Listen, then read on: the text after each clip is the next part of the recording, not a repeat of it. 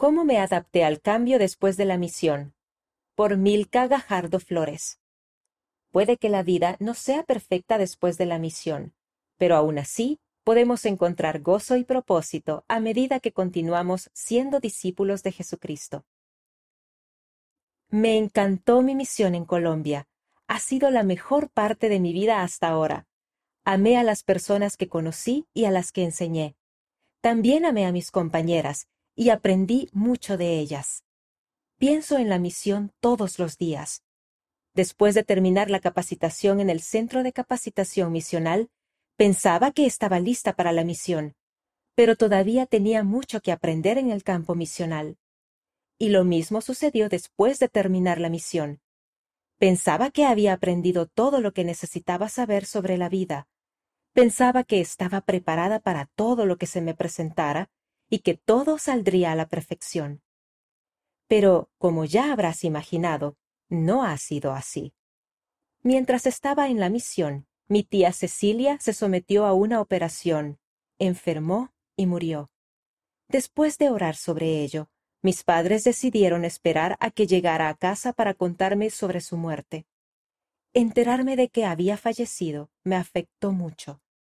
Siempre había sido mi tía preferida y me rompió el corazón no haber estado en casa para despedirme. Pero aquello no era lo único que había cambiado mientras estaba ausente. Yo tenía la esperanza de que mi hermano sirviera en una misión mientras yo servía en la mía, pero él había cambiado de opinión. Aquello fue difícil para mis padres y para mí también. Además, las cosas con mis amigos ya no eran como antes de la misión.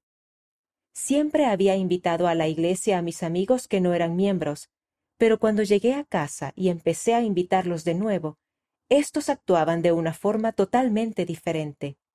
No querían relacionarse de modo alguno con la iglesia. No estaba segura de lo que había cambiado, pero aún así oraba por ellos y compartía mensajes espirituales con ellos. No obstante, me sentía verdaderamente sola y como si no tuviera ningún amigo. Muchas cosas habían cambiado durante mi ausencia, y fue difícil adaptarme a tales cambios tras regresar a casa. La importancia del servicio. Durante la misión, siempre que me sentía desanimada o pensaba que no podía seguir adelante, oraba para pedir ayuda.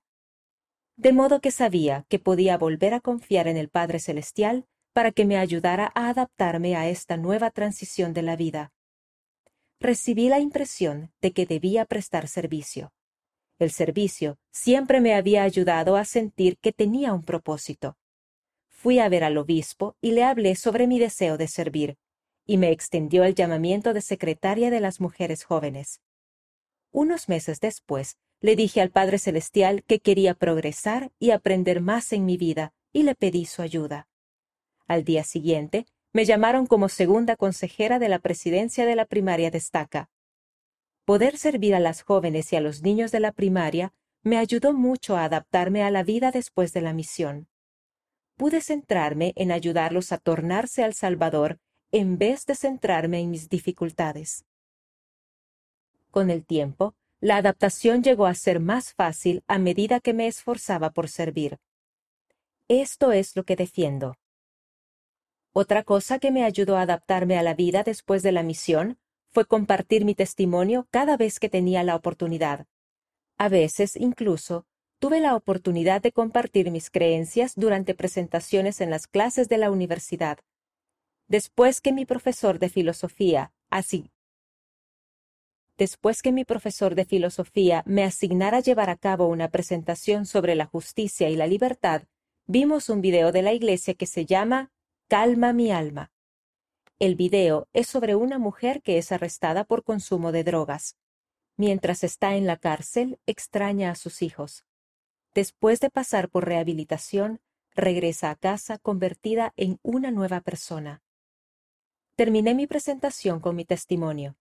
Dije que todos tenemos el albedrío que Dios nos ha dado, pero que Él nos ha dado mandamientos para ayudarnos a comprender cómo no hacernos daño ni a nosotros mismos ni a los demás. También testifiqué que Él vive.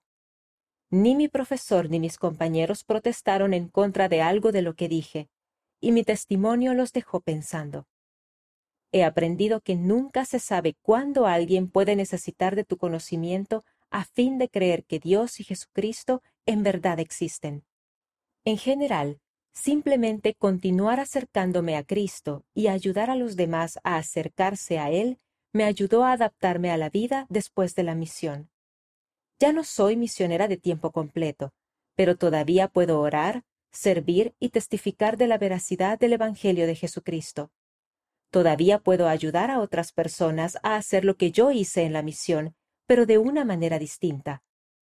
Adaptarse a la vida después de la misión puede ser difícil, pero, aún así, podemos encontrar gozo y propósito a medida que recordamos lo que aprendimos como misioneros y continuamos siendo discípulos de Jesucristo. El Padre Celestial nos ayudará a tener éxito si nos esforzamos por seguirlo a Él.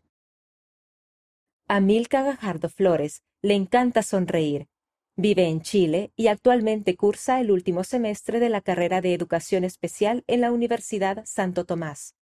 Recientemente se selló a su esposo en el Templo de Santiago de Chile y sirve en la primaria con él.